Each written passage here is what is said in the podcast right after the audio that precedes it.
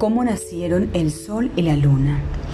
En medio de la oscuridad, una hermosa india aruaca tuvo dos niños que despedían luz por todo el cuerpo y, temerosa de que al verlos se los robaran, los escondió en una cueva.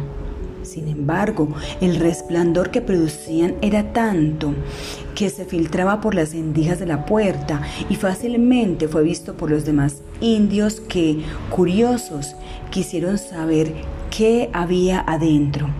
Con flautas, caracoles y tambores llegaron hasta las cercanías de la cueva y empezaron a tocar una música hermosísima. Las suaves notas llegaron a oídos de los niños indios y Yui, el varón, salió para escucharla mejor.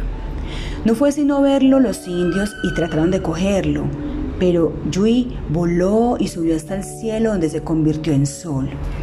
Los indígenas que miraron para verlo subir quedaron convertidos en piedras. Empero la luminosidad habida en la cueva continuaba y tenues rayos se asomaban por las hendiduras. Los indígenas resolvieron tocar más hermoso y Tima, la hermana de Yui, también salió para escuchar mejor.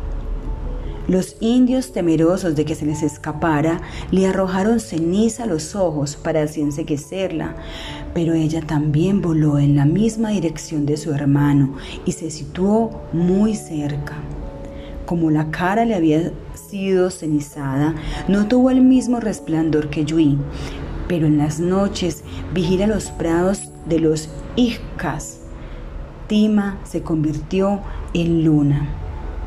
Mito Aruaco, recopilado por Luis María Sánchez en el libro Colombia, mitos y leyendas.